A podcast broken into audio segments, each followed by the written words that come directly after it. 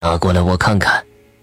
弟弟和姑父拎了鸡给爹看，爹抓住老公鸡的爪子，看两只丢了两只，又看了两只，说这两只是养了七年的。姑父稀奇起来：“哥哥，你从哪儿看出来这是养了七年的鸡呀？”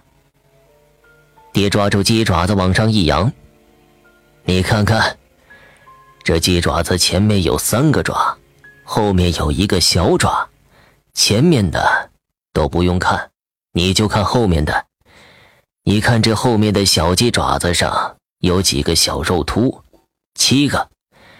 这老公鸡活一年，它长一个肉突，七年自然就长了七个。小玉听了，围拢过来认真看，一数还真是七个，心里叹了一声。平时从没听爹说过这些呀，看来爹懂得可真不少。母亲这一劫是要被化解过去了。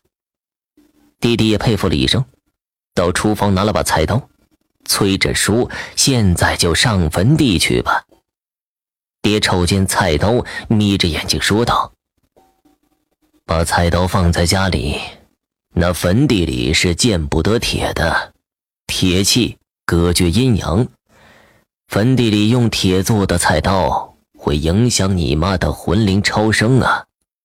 姑父也叫起来：“就是啊，你这汉子，哪有武器上坟杀老公鸡用刀的？快走吧！你这当头，快抱上那两只老公鸡，再一会儿就更耽误了。”弟弟抱着那两只七年的老公鸡走在最前面。小玉和众亲戚跟在后面，到了母亲的坟上，大家把供香馍、苹果、炸馍、刀头肉都摆在了坟前，成堆的纸烧起来，火光冲天。弟弟抱着那两只公鸡，不知该如何下手。姑父说：“一只一只来，一定要用手使劲的捏，一下子给拧掉是最好了。”拧不掉，就多拧几下。弟弟就使劲的拧着鸡头，鸡就拼命的扑腾。别停下来，拧。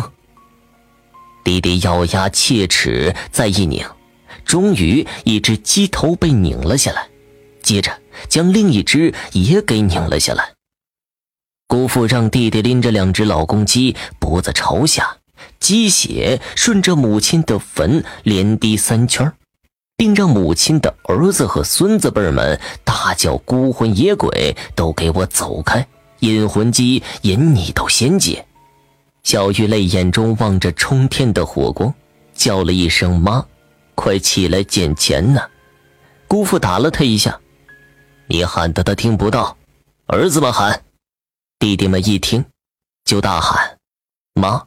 给你送钱来了，孤魂野鬼都给我走开！引魂机引你到仙界。